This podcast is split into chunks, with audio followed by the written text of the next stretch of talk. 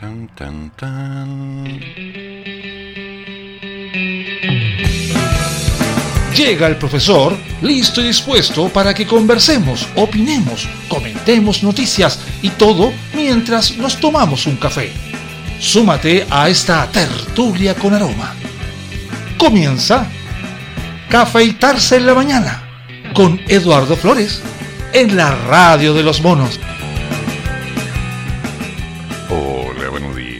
¿Cómo amanecen en esta tierra alejada de la mano de Dios que llamamos país? ¿Todo bien? ¿Alguna novedad nueva? ¿Alguna cosa que valga la pena olvidar? ¿Algo agradable? ¿Algo desagradable? Bueno, si falta algo desagradable, siempre estoy aquí, así que no hay problema, no se asusten. El día comienza con un poco de bruma, un poquito de frío. Una sensación extraña, puesto que puse unas tostadas que al parecer se pasaron y se me llenó el departamento de humo. Una experiencia interesante, tras una noche desarrollando ejercicios de álgebra, cálculo y lógica que al parecer alguien decidió escribir mal con cierta intención. Ya los arreglé.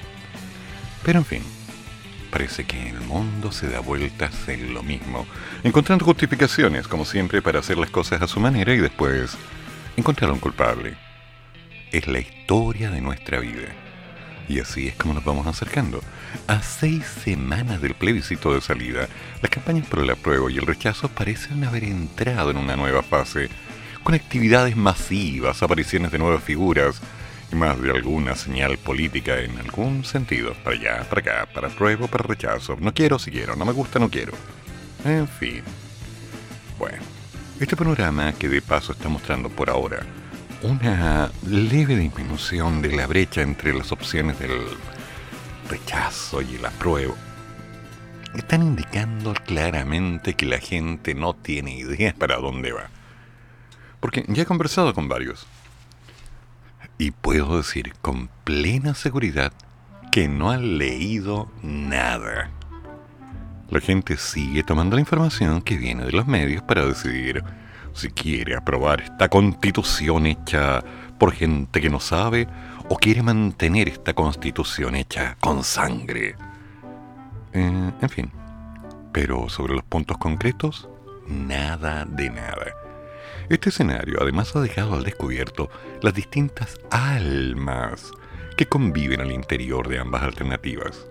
En el caso de la prueba, algunos están por apoyar la opción de inmediato, mientras que otros abogan por el aprobar para reformar, dividiéndose además entre aquellos que quieren acordar cuanto antes los cambios al texto de la nueva constitución y quienes quieren dejarlos para después del 4 de septiembre, cuando haya tiempo.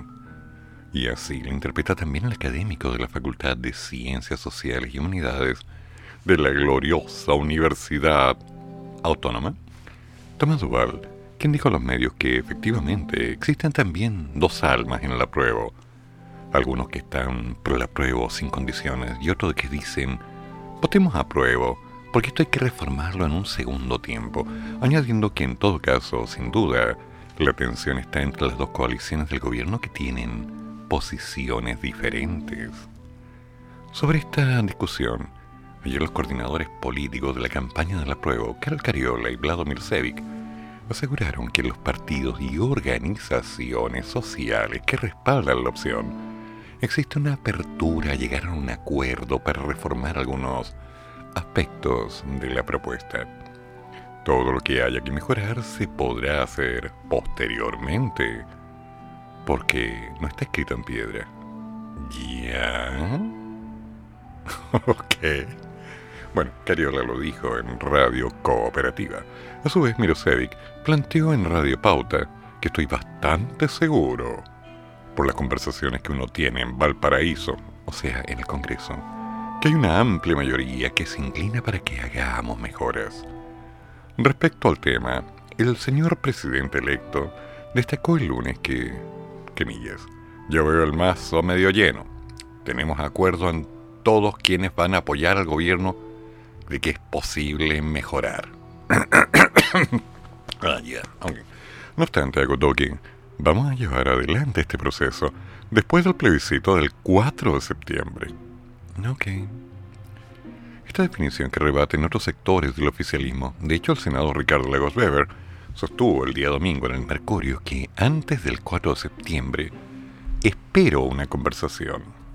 Mm, y una señal política de que valoramos buena parte del texto, pero hay cosas que modificar.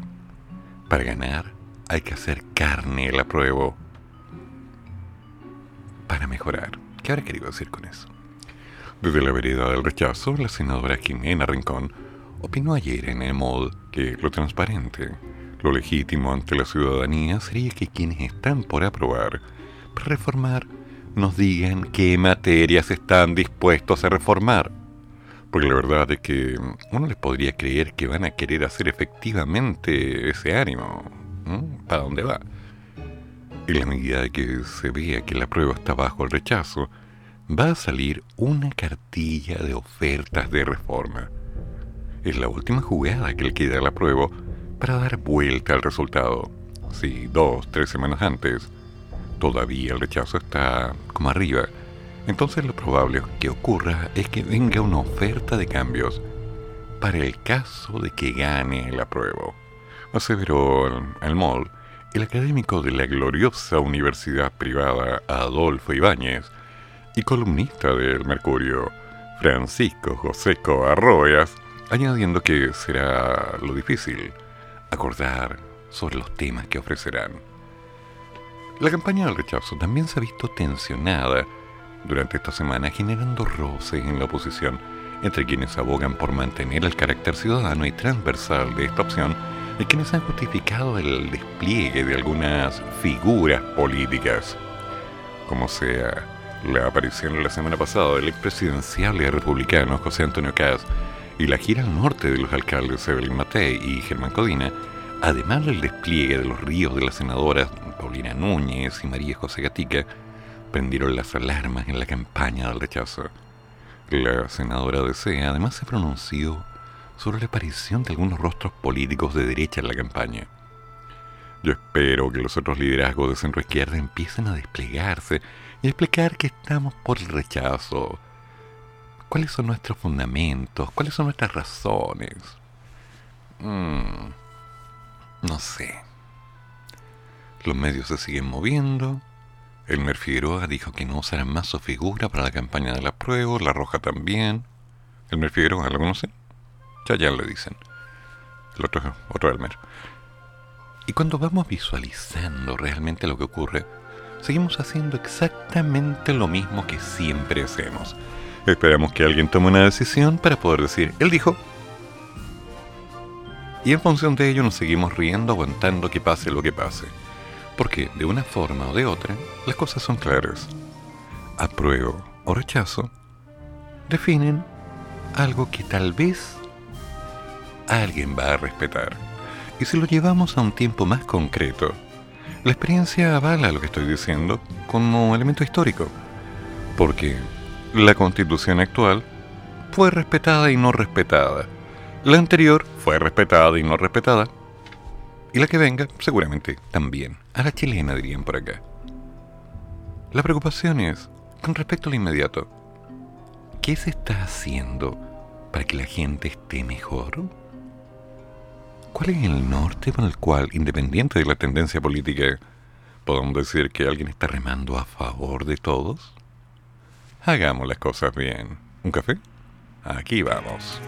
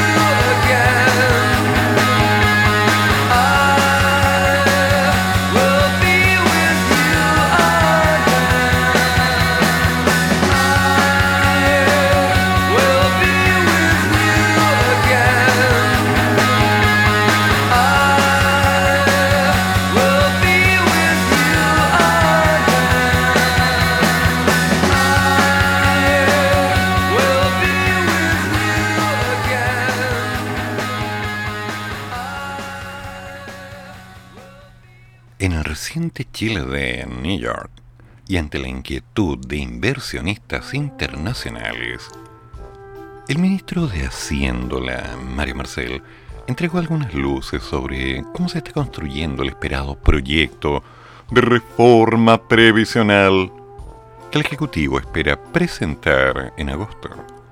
Y así lo recogió un reportaje de El Mercurio, en el cual se da cuenta como principal novedad que la cotización adicional del 6% era íntegra a un fondo solidario, el cual será administrado por una entidad pública.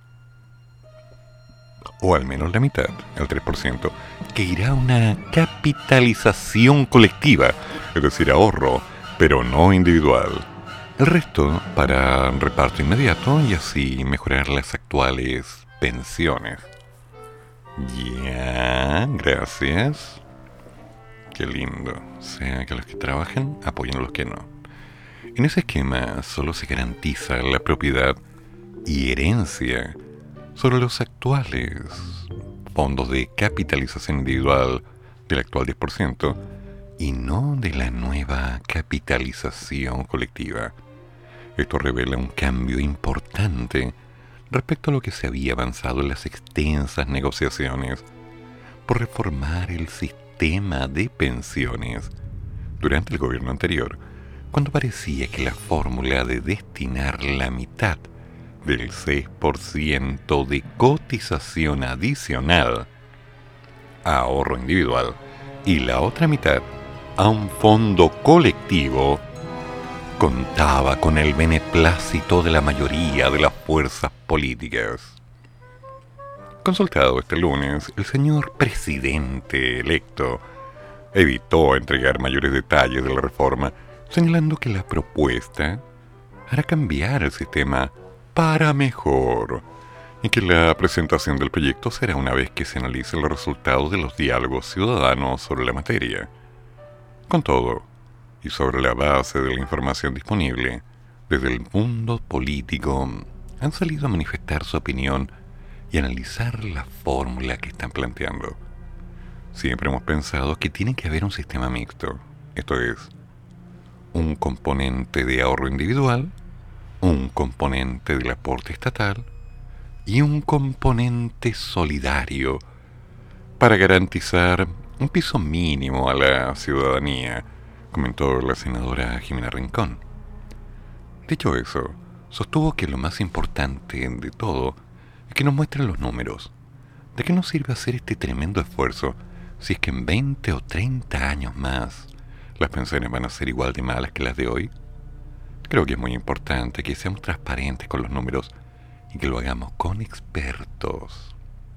Con todo, manifestó su preocupación por el contraste entre lo que buscaría el gobierno y lo que establece la propuesta de esta nueva constitución. Primero comentó, el texto constitucional consagra un sistema único y estatal de pensiones. Nadie va a poder destinar nada de sus ahorros a otro sistema que no sea ese. Mm, ¿Nadie?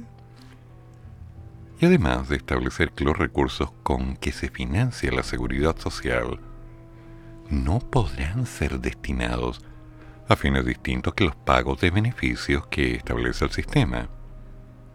Ahí quedó el sexto retiro.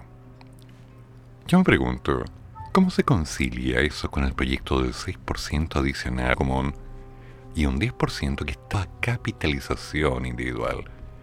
De acuerdo a la propuesta constitucional, eso no puede ser. Para el diputado Juan Santana, el aspecto más relevante es que se introducirá con fuerza el principio de solidaridad que garantiza la incorporación de un aporte del Estado y de los empleadores para las futuras pensiones.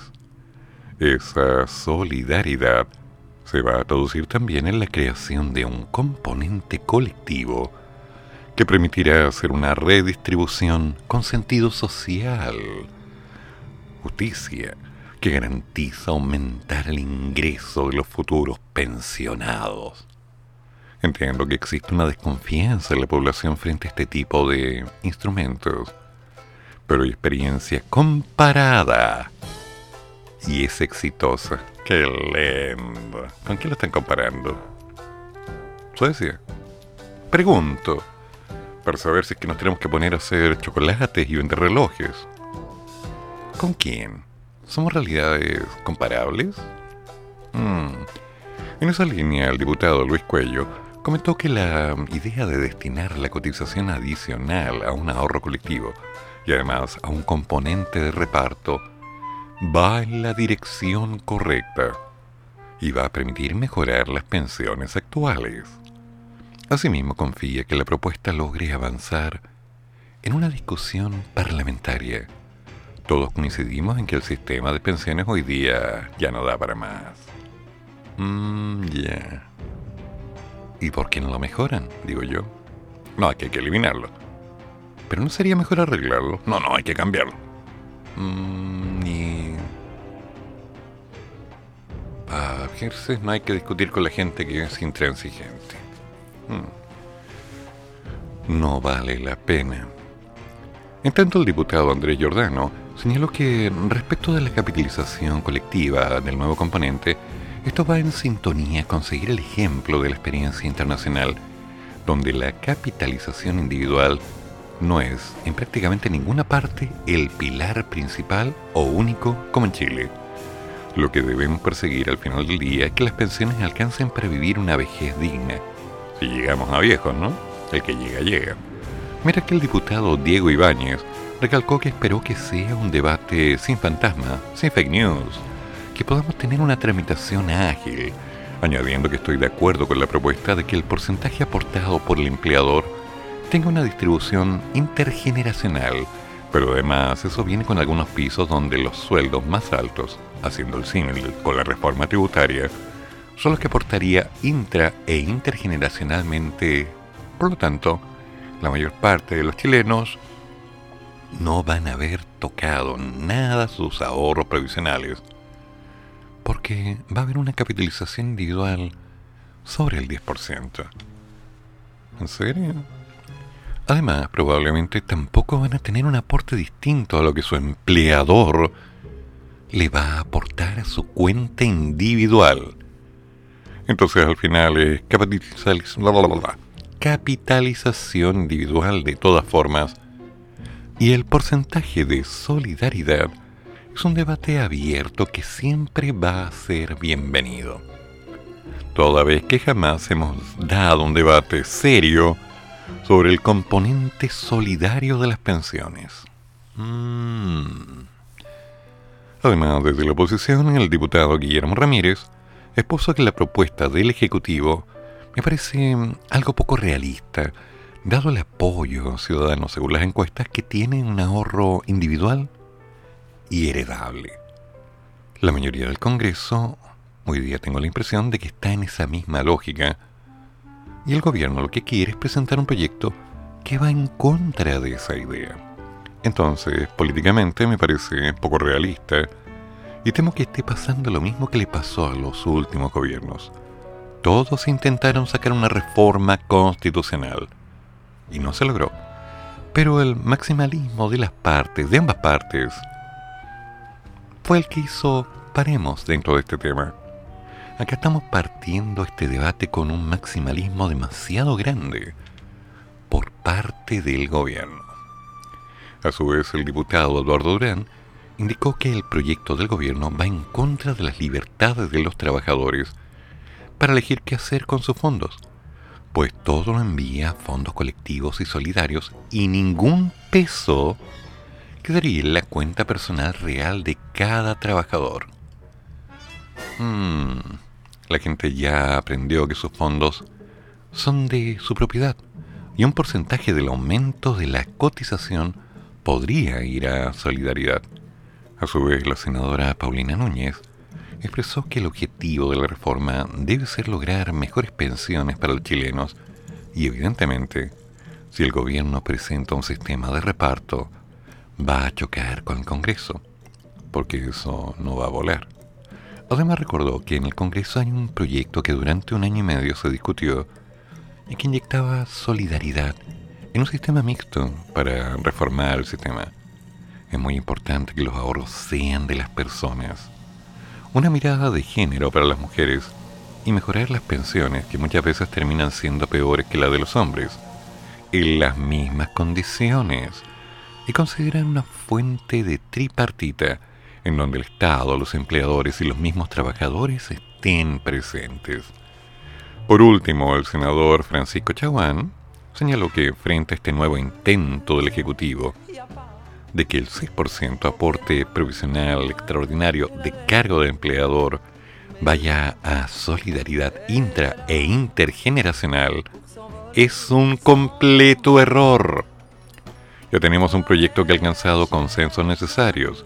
Pasó la valla de la Cámara de Diputados y de la Comisión de Trabajo y por lo tanto debiera ponerse en discusión a la brevedad posible.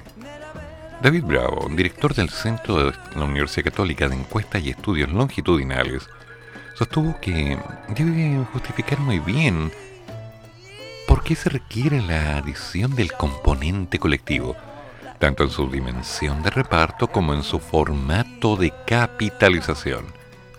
Será necesario justificar muy bien porque es fundamental crear una nueva institucionalidad para la capitalización y determinar cómo van a ejercer sus derechos de elección las personas que tienen cerca de 170 mil millones de dólares en sus cuentas individuales. En suma, creo yo, ¿no? ¿Quién? ¿Conoces a alguien? No, yo no. ¿No? Mientras que Cecilia Cifuentes, directora del Centro de Estudios Financieros de ese Business School de la gloriosa Universidad de los Andes, privada, calificó de negativo la administración pública centralizada que propone el gobierno. El Estado no tiene el desarrollo tecnológico apropiado para entregar plena seguridad y buena calidad de servicio. Además, lo que considero más cuestionable es que el 6% de capitalización adicional, estamos hablando de una cotización extra, ya que al ser un fondo colectivo, genera incentivos a la informalidad, porque se percibe como un impuesto al trabajo. Esto es complejo, porque la causa principal de las bajas pensiones actualmente es el déficit de las cotizaciones, un sistema que la desincentiva no parece apropiado. Por su parte, Salvador Valdés, Senior Fellow de la tremenda y gloriosa Universidad Privada Adolfo Ibáñez, valoró la función de las AFP, especialmente en la administración de cuentas y beneficios y gestión de inversiones, recordando su rol en los pasados retiros del 10%. ¿Ya? En tanto afirmó que la administración pública exhibe un pésimo servicio, dando por ejemplo el del Instituto de Previsión Social, que demora más de nueve meses en procesar una pensión el 6% de cotización adicional con cargo al empleador a un fondo colectivo, expuso que la respuesta del mundo del trabajo será la de siempre, más informalidad y más subcontratación para evadir, lo que elevará las interrupciones de cotizaciones y las pensiones contributivas disminuirán otro tanto. A ver, si yo soy independiente y no estoy formalizado, no doy boleta. Si no doy boleta, no tengo recuperación, pero tampoco puedo postular algunas cosas, como algunos proyectos. Tengo que estar formalizado para entrar en un sistema. O sea, si yo no tengo las credenciales que me da la formalización, yo no puedo decir que soy empresa. Solo soy un revendedor de algo. Servicio, producto, lo que sea. Si estoy contratado, hay una cantidad de dinero que sería de mi sueldo a mi fondo de pensión, que ahora va a ser modificado, según esta propuesta, para mi fondo de pensión, un fondo de ahorro solidario y algunas cosas que no van a quedar claras hasta que ya esté operando. Respecto al trabajo que han estado haciendo los sistemas de gobierno independiente de las AFP, podríamos volver atrás, a los 70, recordar a toda esa gente que perdió todos sus ahorros previsionales porque decidieron que era lo correcto para mejor. Entonces yo quedo pensando, ¿hasta dónde esto es bueno? hasta dónde esto nos ayudaría en el futuro, no lo inmediato. Lo inmediato no ayude. lo inmediato significa sacar plata y guardar. Y la gente no quiere eso. Pero si somos completamente realistas, nuestra meta es apuntar no solo a una mejor pensión para el momento de nuestra jubilación, sino que en lo posible llegar a ese momento en nuestra jubilación. Partamos por ahí. Y claramente no estoy viendo noticias sobre esa área. Es más, las veo en contra. Que la viruela del mono, que el COVID, que la violencia, en fin. Entonces, aquí hay una situación en la que se están contando los huevos antes de que sean puestos. ¿Qué pasa con el modelo económico social? ¿Qué pasa con la respuesta que de alguna manera podría potenciar el desarrollo del país? ¿Qué pasa con los elementos necesarios para que el hoy permita un mañana? Estamos hablando del comer, estamos hablando del pagar, estamos hablando del poder sostenernos. ¿Hubo un aumento sustancial con respecto a la contratación? ¿Se podría decir que la tasa de desempleo ha bajado? ¿Se podría decir tal vez que de alguna forma los sueldos son mejores? Mm, no. ¿Podemos apostar a que eso va a ser inmediato? Mm, no, eso va a tomar años, meses, en el mejor de los casos. Pero yo apuesto por años. Al que llega, llega. Entonces, esta pelea que se está dando acerca de lo que van a hacer con nuestros dineros, hasta el momento me deja una sola y única tranquilidad. Y es que los dineros que de alguna manera ya están en nuestros sistemas, al menos estarán casi seguros. Al menos por un tiempo. Porque la verdad, siguen perdiendo valor día a día en función de las decisiones correctas o incorrectas que se vayan tomando. Quede claro, mucho del dinero que hemos puesto en el sistema ha crecido en el tiempo.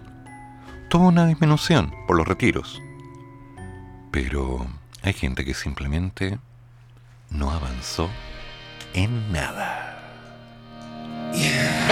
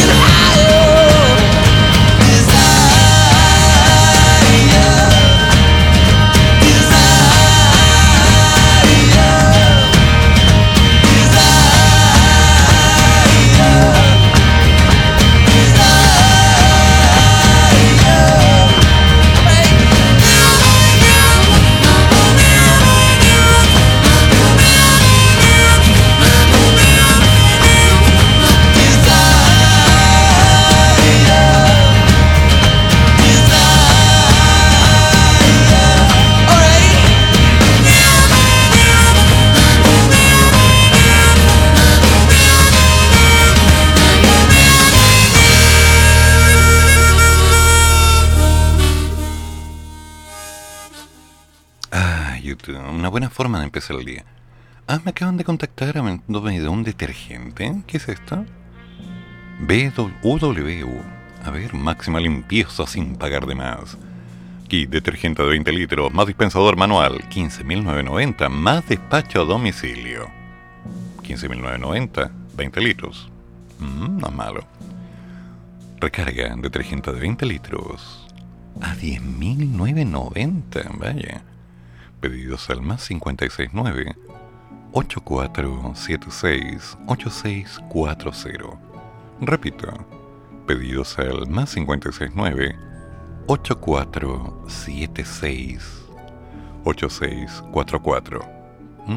UW, máxima limpieza. Nuestro detergente, dicen, cuenta con una resolución sanitaria vigente. Es hipoalergénico, de exquisito aroma. No percude los blancos, no mancha ni deja residuos. Mm, buen dato. Es un producto económico, pero de alta calidad. Jenny. Mm, ok. Entonces vamos a repetir tu número. Más 569 8476 8644. Jenny.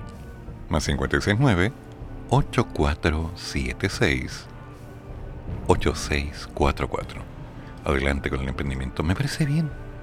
Y es bueno que la gente me envíe estas cosas. Porque de alguna forma apuntan para beneficios. Es un negocio, es un emprendimiento. Muy bien, yo apoyo el emprendimiento. Estoy a favor de esa idea. De lo que no estoy a favor de lo que está pasando en educación. Voy a irme al caso concreto del Instituto Nacional. ¿Se acuerdan? El que había suspendido clases porque los niños estaban un tanto inquietos. Y que ayer volvieron a actividades, así que aprovecharon de usar overoles blancos y dejarla grande. ¿Sí? La dirección del Instituto Nacional anunció máximas acciones legales en contra de estos protagonistas. Todos estos involucrados en hechos de violencia, además de la presentación de una serie de demandas, luego de que ayer se produjeran incidentes en el regreso a clases presenciales. Algunos sujetos con overoles blancos instalaron barricadas y lanzaron bombas Molotov en el exterior del recinto, que dejó como saldo un detenido que quedó en arresto domiciliario. ¿Alguien me explica por qué?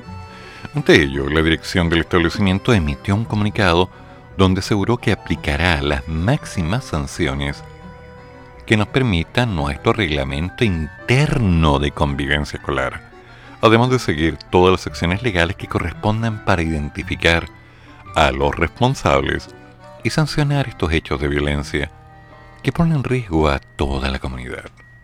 Se dijo también que se trabaja junto al sostenedor, que es la Municipalidad de Santiago, para mejorar la seguridad del entorno del instituto. Junto con esto se determinó que este 26 de julio los jóvenes deberán acreditar su calidad de estudiantes para poder ingresar y todo esto debido a las acusaciones de que hay infiltrados de otros colegios en los incidentes. ¿Ya? Finalmente, en otro comunicado, el Centro de Estudiantes del Liceo señaló que condenan lo ocurrido ayer y denunciaron que estudiantes fueron agredidos por los encapuchados. Igualmente declararon que actos como estos no van a seguir siendo ni comprendidos, ni mucho menos tolerados. Ok, ok. A ver. Estamos en un proceso donde la revolución social que provocó todo este cambio en el país ya debería haber visto logros de sus frutos. Pero también estamos viendo que para variar hay gente que dice no estoy de acuerdo, no lo creo, no me gusta, no lo acepto, y siguen haciendo desórdenes. En los colegios hay un cierto miedo hacia estos sujetos. Y por otro lado, revisaba ayer, curiosamente, que la tasa de ausentismo escolar se había debido a enfermedad, al frío, al miedo a la pandemia y otros sin detallar que hay varios padres que prefieren ya no enviar a sus hijos a los colegios que no se hacen cargo de la responsabilidad y la seguridad de los niños. Entonces, ¿qué es esto? ¿Cuál es la idea? ¿Terminar con el Instituto Nacional? ¿Ir uno a uno, terminando con estos colegios emblemáticos que alguna vez fueron increíblemente buenos, pero que ahora se han transformado en simplemente, y hay que decirlo, un colegio con número, no más y tal vez mucho menos. ¿Cuál es la idea? Seguir nivelando hacia abajo, aprovechar este marco regulador que de alguna manera nos va a afectar a todos los estudiantes para cada día aprender menos, el no tener clases, el cambiar el objetivo de algunos ramos hacia rebeliones? Paremos. Así no funciona. Necesitamos cambios, necesitamos realidades, necesitamos mejoras, necesitamos hacer lo que sea necesario para que los niños se sientan bien, para que los niños estén seguros. Y lamentablemente, esto de andar revisando credenciales o sea, le están pidiendo a dos o tres personas en portería que revisen la entrada de los estudiantes. Ok, abre la mochila. Ok, muéstrame la credencial. Ok, está la mensualidad. Ok, a ver, ¿hiciste la tarea? Ya, ok. ¿Sí? Ya. Uniforme, le insignia. Le puso el colegio. Zapato ilustrado, pelo corto. Saca del aro. ¿Eso? Por favor. Seamos claros. Eso significa que si ahora lo están haciendo, antes no lo hacían, o sea que no había un sistema de control. Se abrirán las grandes libostrinas. No, esa es otra canción. Las puertas abiertas, dejad que los niños vengan a él. ¿Tampoco? No, ok. Así no funciona. Vamos a terminar colocándose revisiones, hay controles de sensores de metales en las entradas para verificar que no entren con bombas lacrimógenas u otras cosas que podrían ser peligrosas. Me parece una mala película, muy mala película. Sí. Creo que había una actriz que estaba cantando ahí. Julio estaba haciendo su música de. No me acuerdo cómo era. Pues no. Así no debe ser. Lo que hay que hacer es trabajar bien. Y los niños tienen derecho a aprender de una buena escuela, con buenos profesores, en un ambiente sano, seguro y abrigado sobre todo ahora.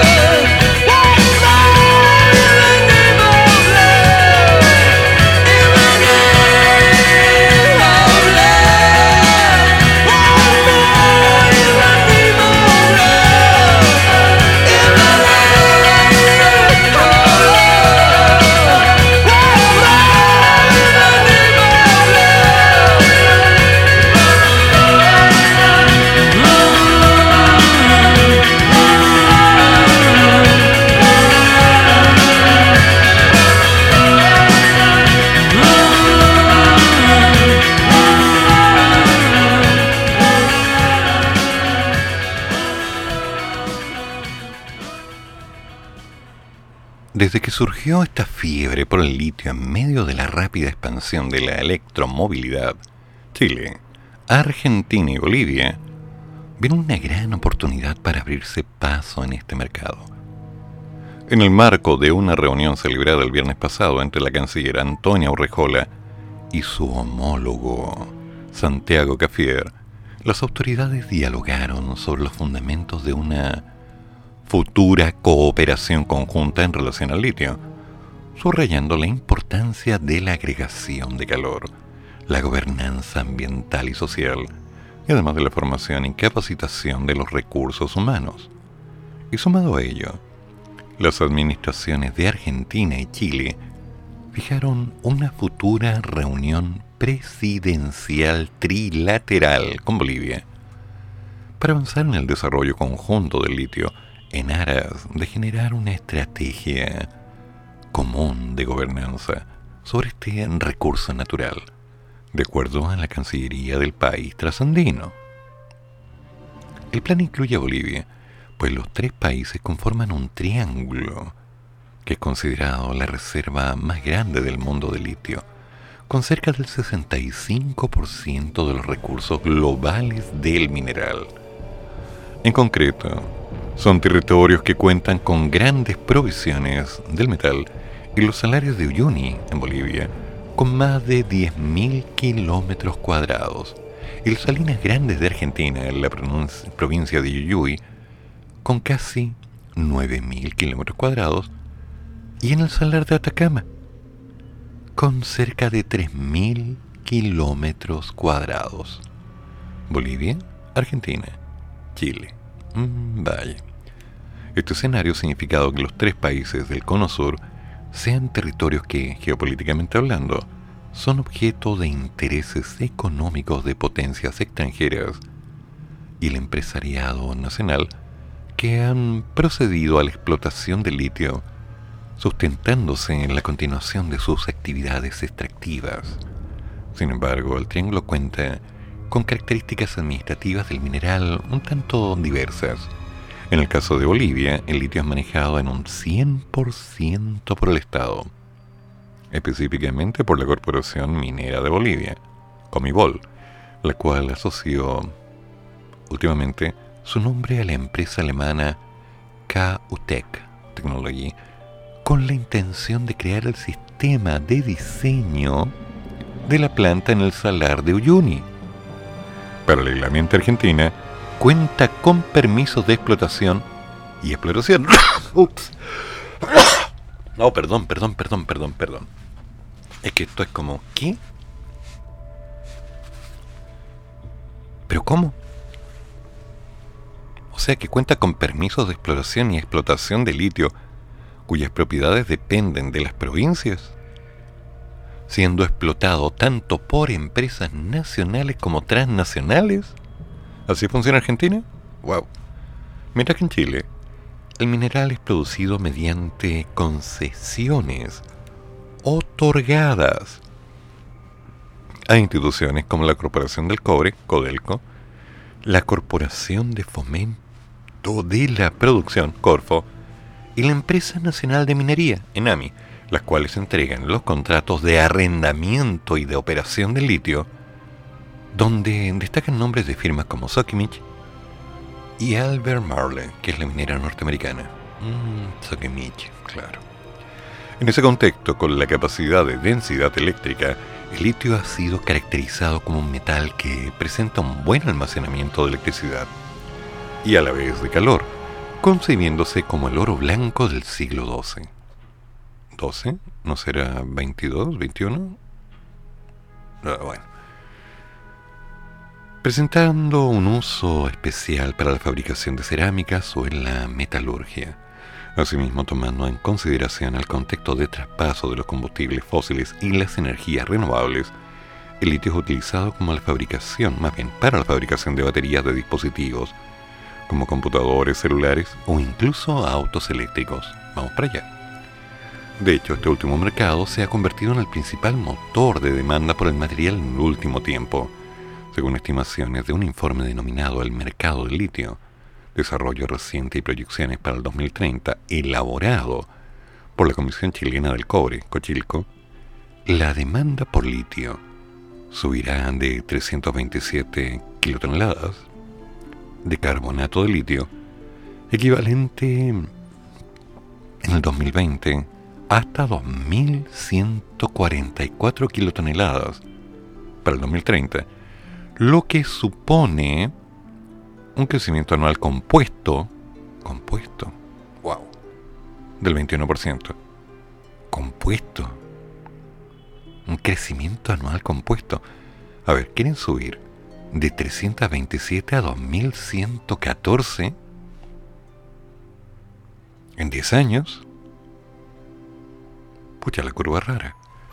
Este incremento se explicaría, de acuerdo a la entidad, por el mayor consumo proyectado en baterías del sector automotriz, ya que se espera que este segmento de vehículos pase de representar el 41% del consumo agregado de litio en el 2020 a un 73% en el 2030.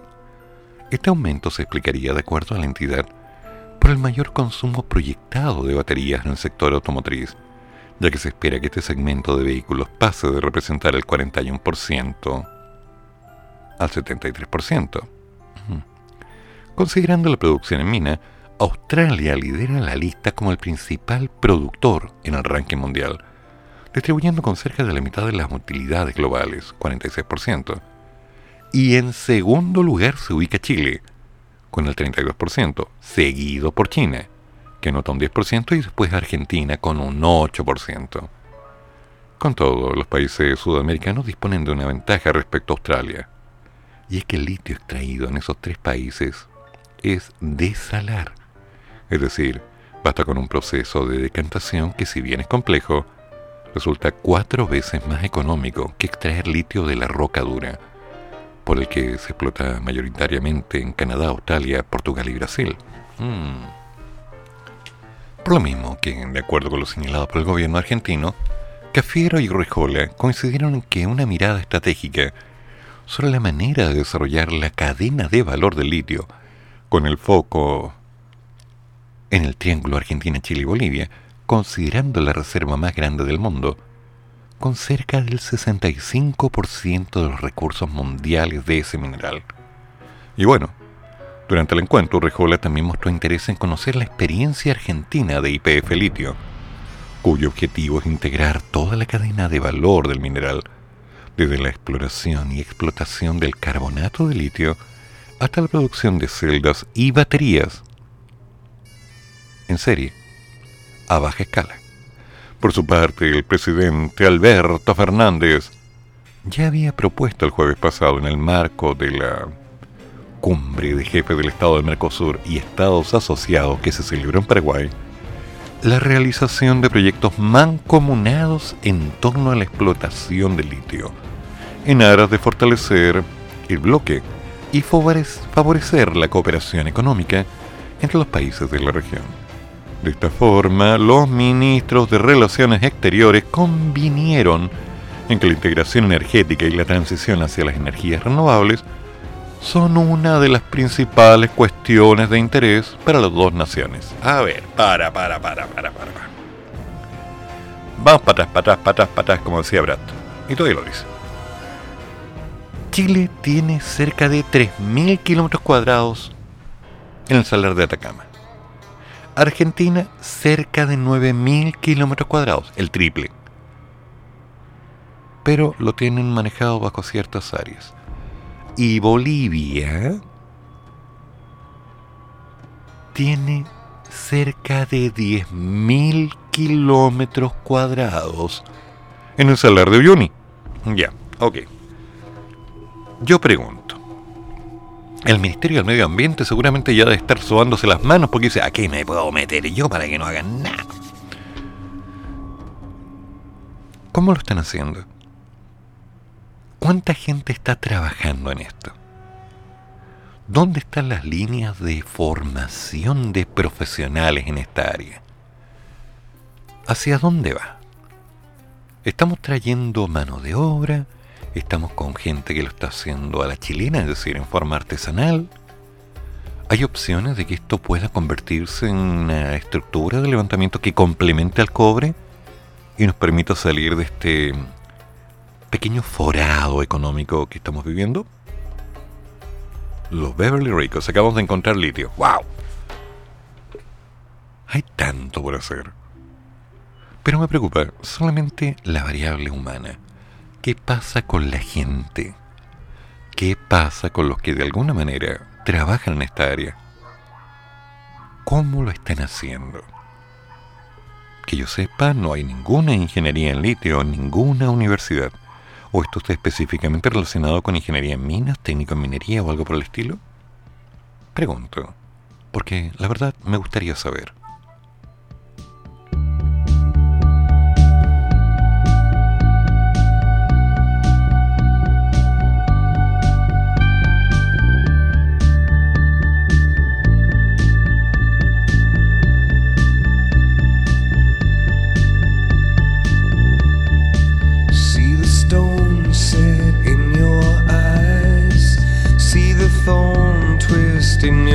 Side. I'll wait for you.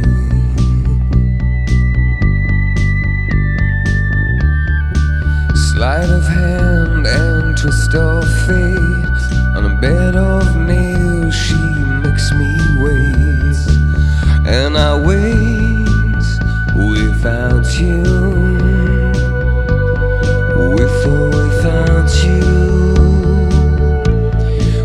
Buenos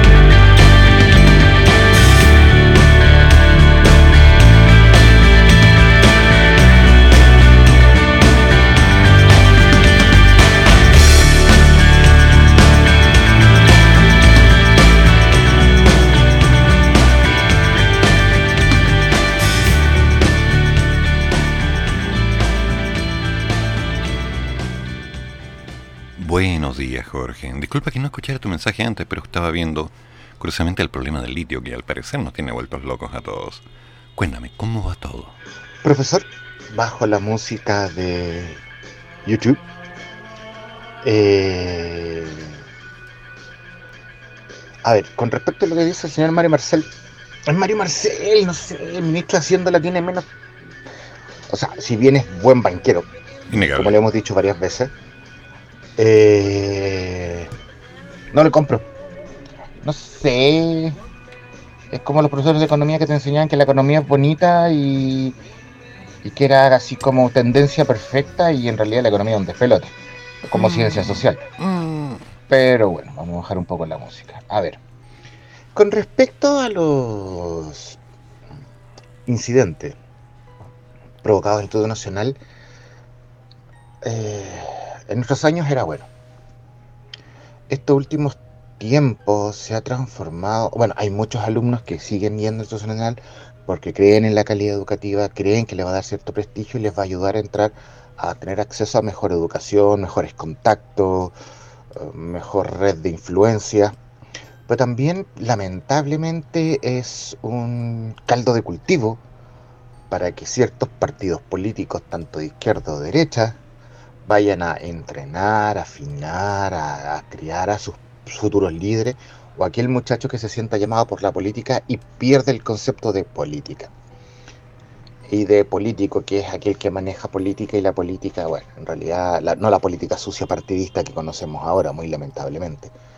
Eh, y como están sublevados porque la gente izquierda le ha dicho que es la revolución y han crecido con el tema de la revolución y la revolución, crees en el camino yo sinceramente eh, no sería tan benefactor con sus arrestos.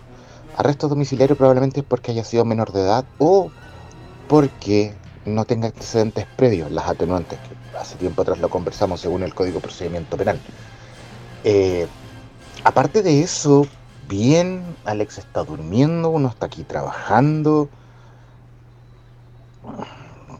más allá de eso, no nada más que comentar, pero lo del Instituto Nacional ya no, ya dejó de ser un instalaron como colegio gringo, así como colegio gringo que había este. Ahora uno, por ejemplo, yo puedo entrar, no sé, pues puedo tener adentro un destapador de botella y va a sonar, entonces la entrada va a ser un parto. Pero bueno. Y en cuanto a exigir un carnet de entrada para que hay, hay algunos que sean infiltrados, puede ser que sean infiltrados, puede ser que sean niños de otros colegios, no, no es no es una alternativa tan descabellada. A lo demás, cuídese mucho, buen café, cambiamos cafetera, porque la cafetera anterior entregó su alma al Valhalla, pobrecita, después de tres años de uso continuo e indiscriminado, presentó su indeclinable renuncia a través del no funciona más. Mm. Por fortuna tenía guarda una, no sé por qué me había comprado una extra, pero son esas cosas que de repente uno de los retiros auspició, así que vamos bien. Lo demás, bien, la familia bien, Cuídese mucho, cuídese la salud, cuídese el salud. Y algún día nos juntaremos a tomarnos un rico café y charlar de la familia. Buen día, profesor. Gracias, Jorge.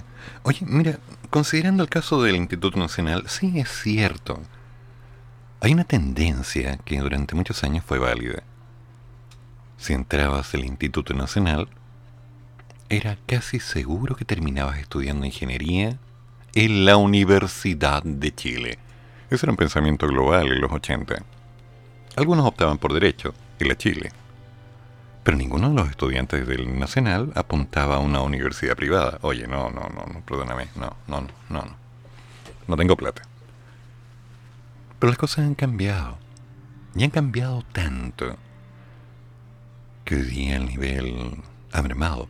Y ya tenemos una consecuencia de los años de pandemia de este año semipresencial, en lo concreto, donde los chicos todavía no saben leer bien, no saben escribir, no saben redactar, no saben plantear un problema, se han mecanizado. Y por lo tanto, dentro de un sistema educativo, han logrado incluso tener las notas necesarias para aprobar o conseguir un grado de excelencia académica. Te contaré algo. Durante estos días, en realidad desde el 16 en particular de julio, tal vez un poco antes, me he dedicado a desarrollar respuestas a unas preguntas que me estaban dando vuelta en la cabeza. ¿Por qué tanta fórmula? No me gustan las fórmulas. Nunca me aprendí las fórmulas de memoria. Yo aprendí a razonar para deducirlas. Y al revisar material de cálculo, algunas de las guías y apuntes que me han preguntado estos pícaros estudiantes a través de alasala.cl, me he encontrado con que están desesperados por encontrar el cómo hacerlo más rápido, sin razonar. Así que me metí a la red y empecé a buscar. Y sí, está lleno de páginas con fórmulas. Este problema se hace así. Y yo pregunto, ¿por qué? Entonces decidí ir a darme una vuelta a YouTube y en YouTube me encontré con lo mismo. Problemas desarrollados con trucos. Rápido, no piense, hágalo así. Y bueno, nueve de cada diez de los videos que revisé estaban malos. El Instituto Nacional, el Carmela Carvajal y muchos de los colegios emblemáticos durante años en el país fueron perdiendo esa capacidad de razonamiento nuestros estudiantes se automatizaron. Es que Internet te permite eso, ya no tienes que aprenderlo todo. Falso. Nunca se trató de aprenderlo todo. Se trató de entenderlo, del construirlo, del tener una base segura para tomar decisiones. No de solo recordar una fórmula, lo cual por supuesto beneficiaba a los que tienen mejor memoria siempre fue el norte que los estudiantes pudieran pensar. Háblame de la Constitución. No, que dice que... No, no, no quiero que me lo recites. Quiero que me lo expliques. Eres una persona que razona. Quiero tu punto de vista y la interfase que tú le das a las palabras. Háblame de este libro. Dice tal cosa. No, no, no, no. Si yo ya lo leí. Quiero que me interpretes y me digas qué estaba pasando y por qué. Resuélveme este problema. Es que, profe, deme la ecuación. No, el problema no trae una ecuación. Tú tienes que construirla. No es que yo así no sé, precisamente. En física, ¿por qué fallan? En química. En biología. Entremos a algo más concreto. Matemática financiera. Y ahora si nos vamos en lo concreto, más duro todavía, Excel. No, aquí el niño sabe Excel. ¿Sí? Ármame una macro. Defíneme un sistema de filtro. Plantéalo como sistema. Créame una tabla dinámica. Ahora valídala. Ahora dame un informe, un reporte en base a estos datos que me entregue la siguiente información, cruzada. No es que no sé. Voy a ver en YouTube. No tienes por qué.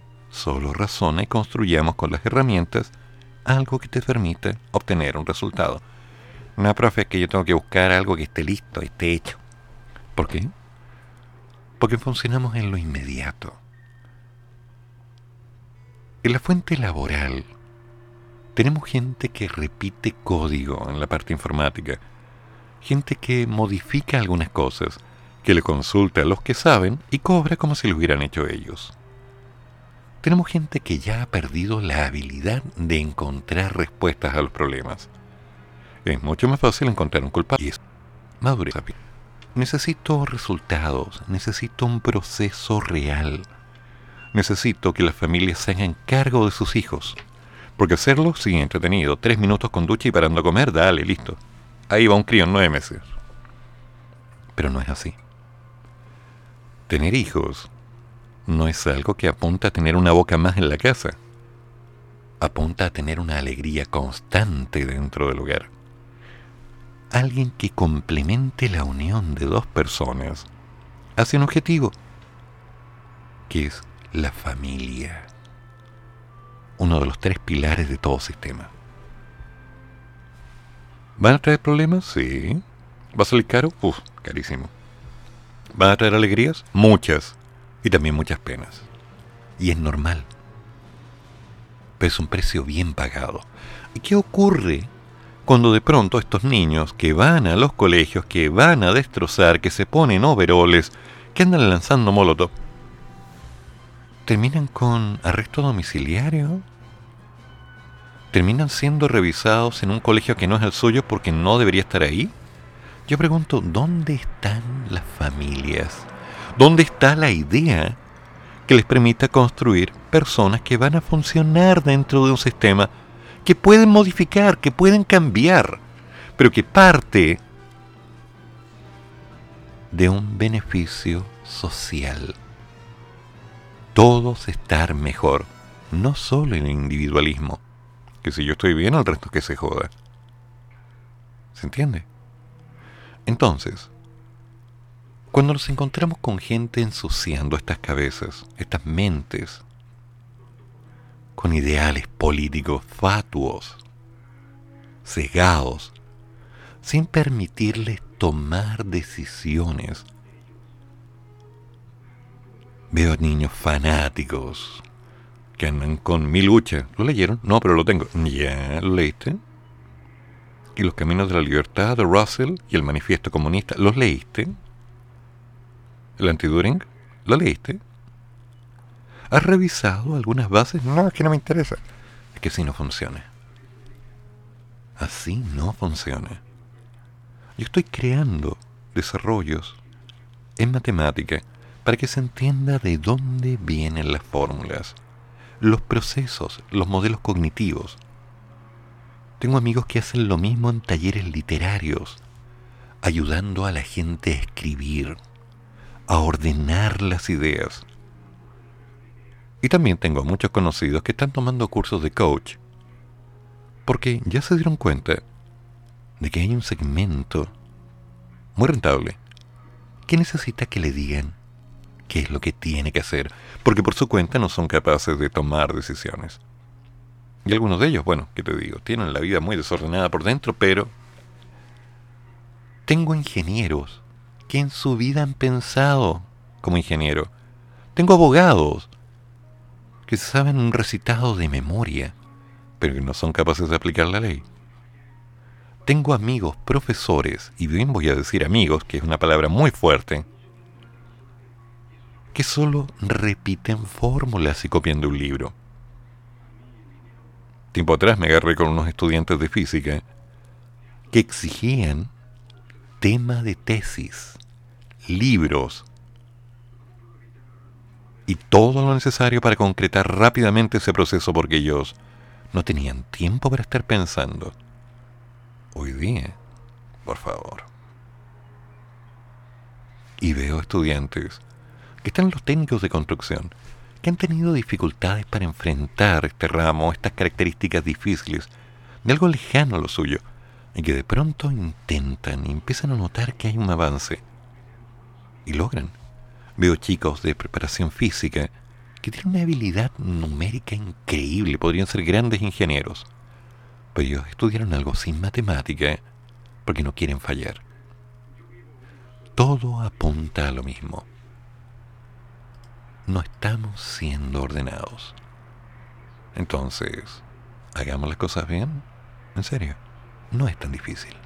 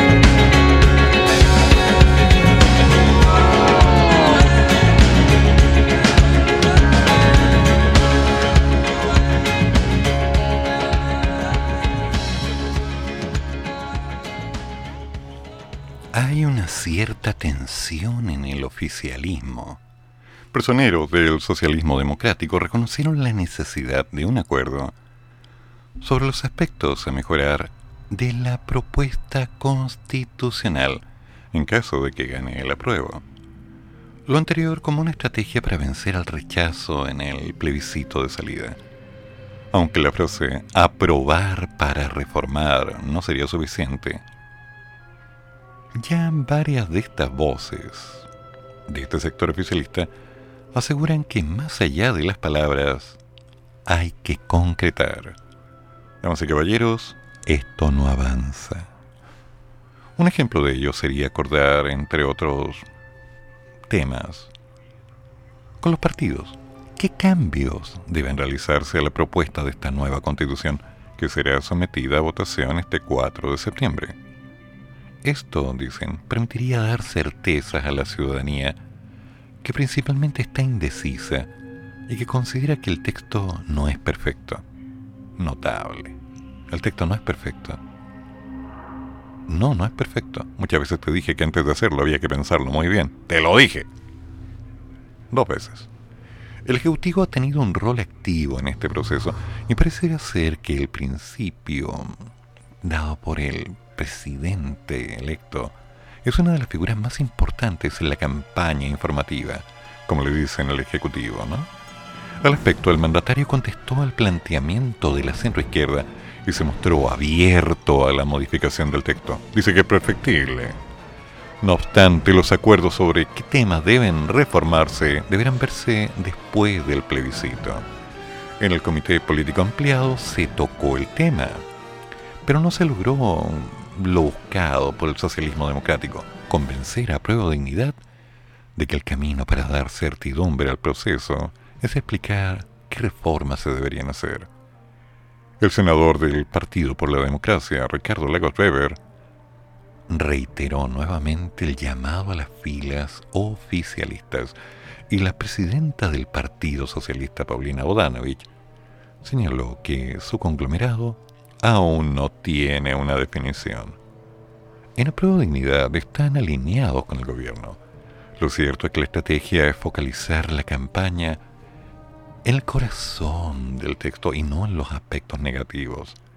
Y así lo dejó ver la representante de la Convergencia Social, Jimena Perales, quien ayer participó del Comité Político Ampliado en la Moneda, mientras que el presidente del Partido Comunista, Guillermo Teller, reconoció que el hecho de explicitar que reformar debilitaría la opción de la prueba. ¿Y por qué?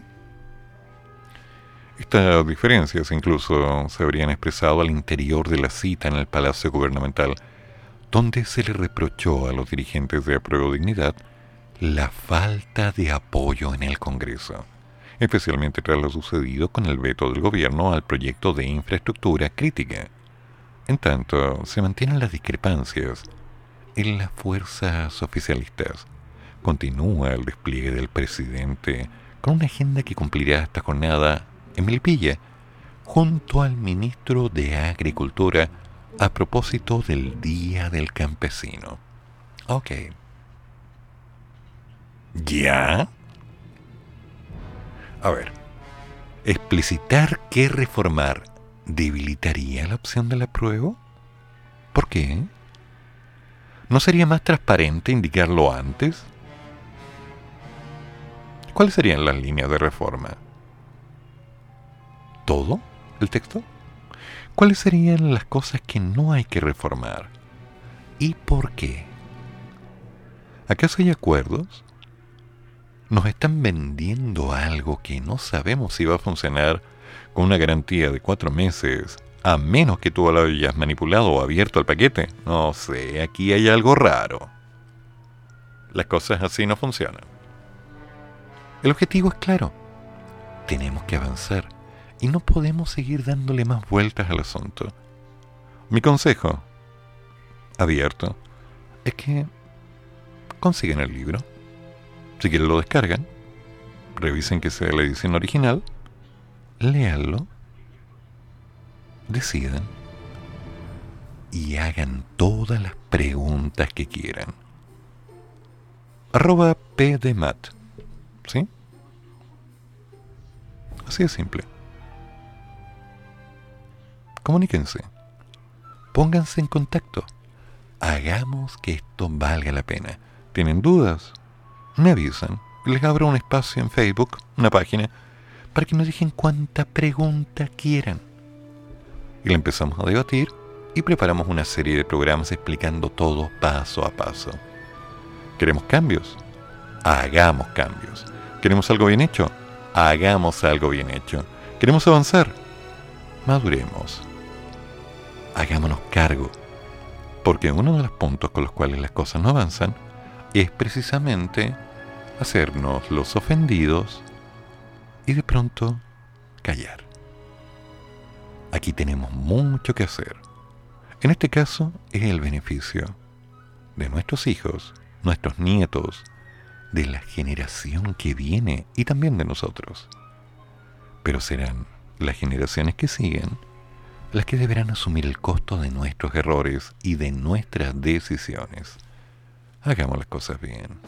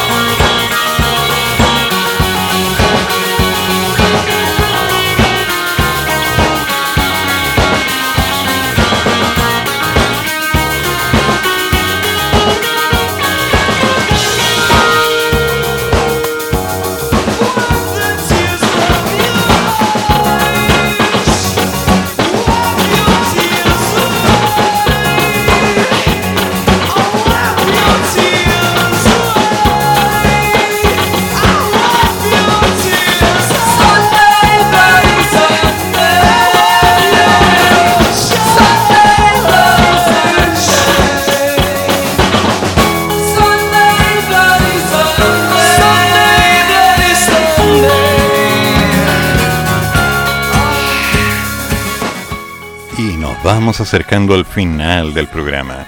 A las 9.30, un poquito más, un poquito menos, te lo damos con el Maña Mañana de la Mañana. Hoy preguntando, ¿qué cosas generalmente rompes en tu casa?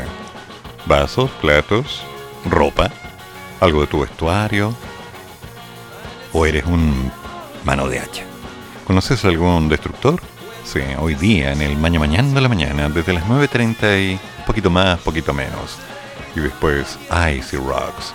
Sí, a las 11 y 15 aproximadamente. Tema de hoy. ¿Cuánto querer es bueno? Mm, complicada pregunta. ¿Das demasiado y recibes muy poco? ¿Quién puede evaluar eso? ¿Quién? Si a la larga todos cometemos errores. Todos somos una suma, no importa con quién estemos ni lo que hagamos. Siempre vamos a ser el bueno y el malo de alguna historia. Por lo tanto, ¿no sería importante, tal vez, hacer algo para definir nuestro norte? Somos buenos, somos malos. Somos un perfecto equilibrio entre lo divino y lo diabólico. Porque sí funciona esto. ¿Cómo estáis? ¿Algo que decirle al profesor? ¿No quieres decirle nada al profesor? Bueno, ese fue el despertar del Alex, profesor. Gracias, me queda claro. Pero no sé bien, ¿terminará todo esto ya a las 14 horas? Patricia Aguiluz viene con Me haces tanto bien. ¿Cuánto hay que hacer en esta vida? Yo tengo mis costumbres y tengo mis pensamientos. Tengo la idea de que hay personas por las que vivir un infierno no es un alto precio a pagar. Y hay otras por las cuales, tras el primer mmm, es mejor levantarse y seguir con nuestras propias vidas. Entonces, ¿qué tipo de persona eres tú? ¿Gente por la que no te gustaría que nadie viviera un infierno? ¿O gente que de alguna manera se acomoda? Termina el programa, Nos vemos mañana. pero sigue el café. Y el profesor ya volverá para otra vez cafeitarse en la mañana, aquí, en la radio de los monos.